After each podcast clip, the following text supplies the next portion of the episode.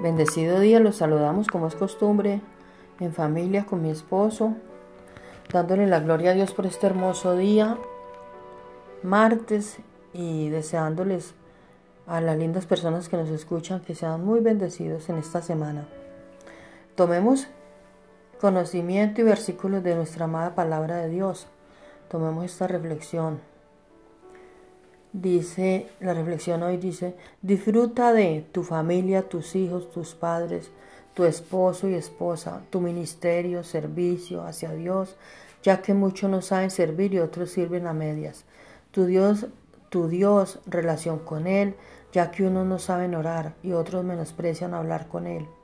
Tu trabajo, porque muchos no tienen, otros trabajan mal y a medias las tribulaciones, alégrate, sí, ya que Dios también desea que te alegres cuando todo va bien, sino también cuando todo es difícil.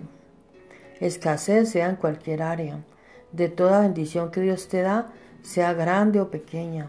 Sí, disfruta, ya que muchos no pueden, y otros no saben qué es tener, y otros no valoran lo que tienen, y cuando lo conocen ya es demasiado tarde.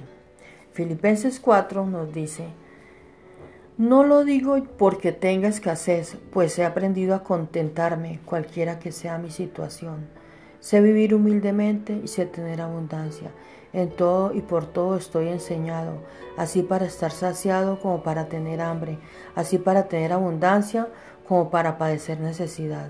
Todo lo puedo en Cristo que me fortalece. En el nombre de Jesús, amén.